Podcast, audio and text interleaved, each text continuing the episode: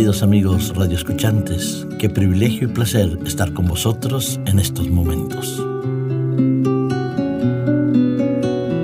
Derrotados y frustrados.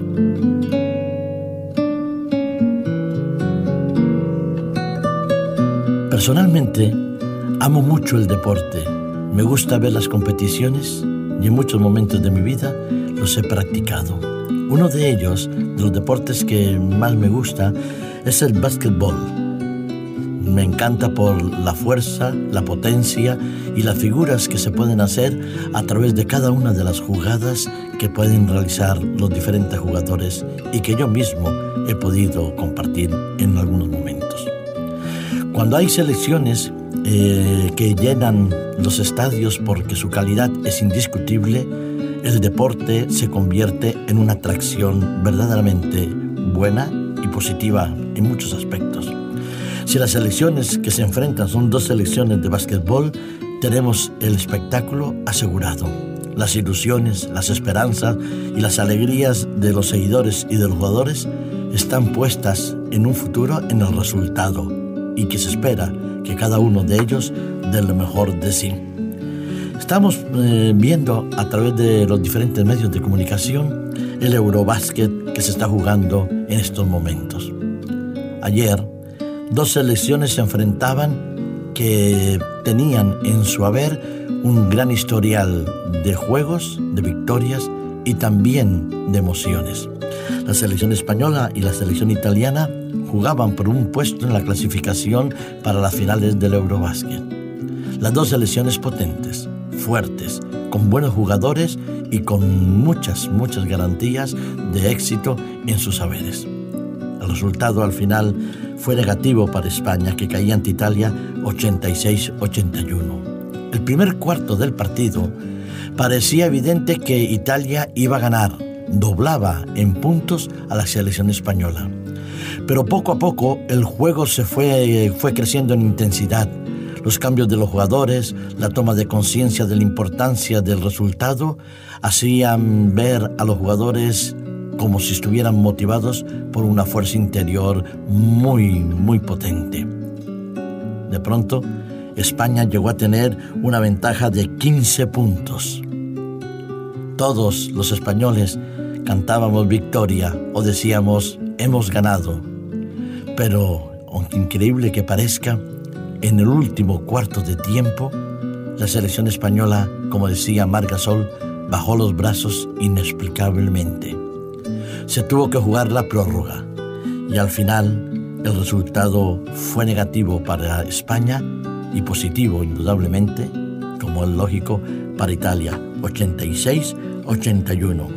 Los 32 puntos de Margasol, el juego extraordinario que había realizado hasta quizás el tercer tiempo, el tercer cuarto, no podíamos imaginarnos que en el último cuarto y en la prórroga su resultado y su eficacia sería menor. La verdad es que el espectáculo fue interesante. Los jugadores lucharon, dieron quizás lo mejor que podían. La actuación de otro jugador español como Sergio Rodríguez hizo que el espectáculo y el juego fuera muy interesante. España tenía que recuperar sus sensaciones, buscar un mejor resultado y parecía que hasta el tercer tiempo lo lograría. Ya lo dije, el cuarto tiempo y la prórroga fue quizás un golpe de calor emocional o una pérdida de las fuerzas o de la motivación. Pero lo cierto es que técnicamente el último cuarto fue muy negativo para España. Las remontadas que se habían vivido en la segunda mitad, con Sergio Rodríguez como capitán, era un acto de coraje frente a la eh, adversidad. Orenga mandaba a sus chicos a presionar en todos los puntos y en todos los lugares y España funcionó muy bien. El parcial en aquel momento fue de 0 a 12. Sí, en el deporte es así. Unas veces los que dan la apariencia que van a ganar caen y los débiles o los que van perdiendo logran unas remontadas extraordinarias, se ve en el fútbol, en el voleibol, en el béisbol, en cualquier deporte. Todos compiten, todos desean ganar. Indudablemente, solo uno puede obtener el triunfo y la victoria. Se invierte mucho dinero, se hacen grandes estrategias deportivas, se establecen técnicas y métodos para mejorar el rendimiento de los deportistas, se preparan olimpiadas, se hacen juegos mundiales, pero al final uno solo se lleva la medalla de oro, uno solo se lleva la gloria. Los otros, medallas de consolación, premios que a veces no satisfacen ni siquiera las expectativas de los propios jugadores. Tendremos que ver los cuartos de final, la final y por último, quién ganará. Pero de todos los equipos clasificados, solo uno se llevará el triunfo de campeón del Eurobásquet 2013. En los deportes no hay otra opción. No pueden ganar todos. No pueden recibir todos la corona. La recibirán, si no los mejores, los que tuvieron mejor oportunidad y que supieron aprovecharla con énfasis en su fuerza, en su potencia, en su creatividad o también, ¿por qué no?, en lo que la gente suele llamar suerte y que nosotros decimos simplemente ha sido los fallos de uno y los resultados positivos del otro. Los triunfos en el deporte pueden llenarnos de alegría o de tristeza, pero hay triunfos que son mucho más importantes. Hay victorias que indudablemente son mucho más trascendentales. Se trata de la victoria de la vida eterna. A esa vida eterna estamos llamados todos y cada uno de nosotros. Todos los que podemos competir en esa carrera de la vida espiritual, todos podríamos obtener el galardón supremo, la corona que el Señor nos ha preparado.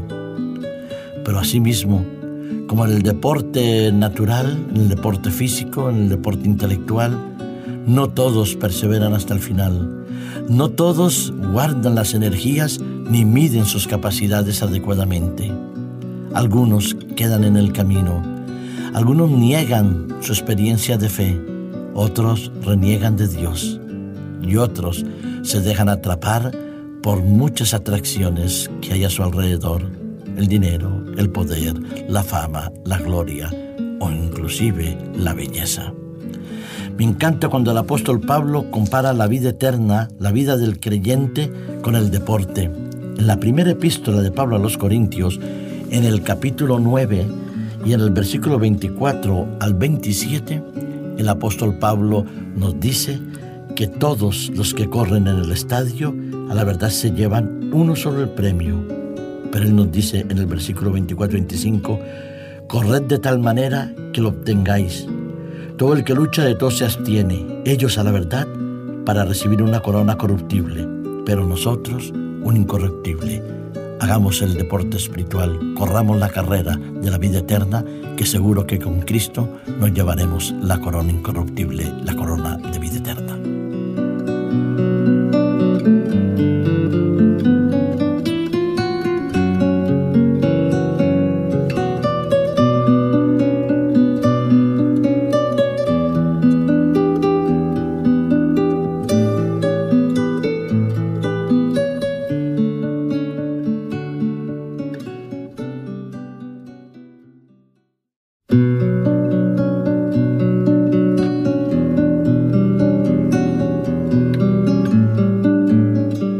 queridos amigos radioescuchantes, qué privilegio y placer estar con vosotros en estos momentos. Derrotados y frustrados.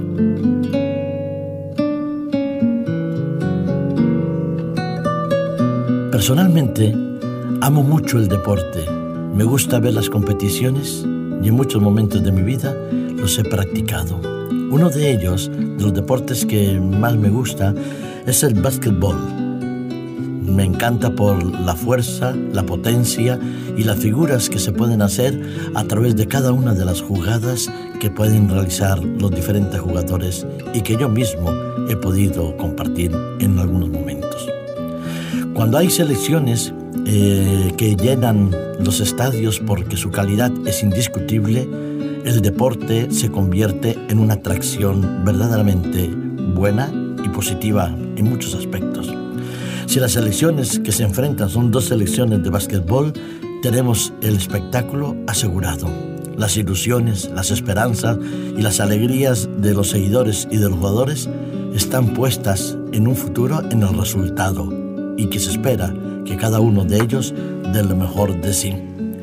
Estamos eh, viendo a través de los diferentes medios de comunicación el Eurobásquet que se está jugando en estos momentos. Ayer, dos selecciones se enfrentaban que tenían en su haber un gran historial de juegos, de victorias y también de emociones. La selección española y la selección italiana jugaban por un puesto en la clasificación para las finales del Eurobásquet.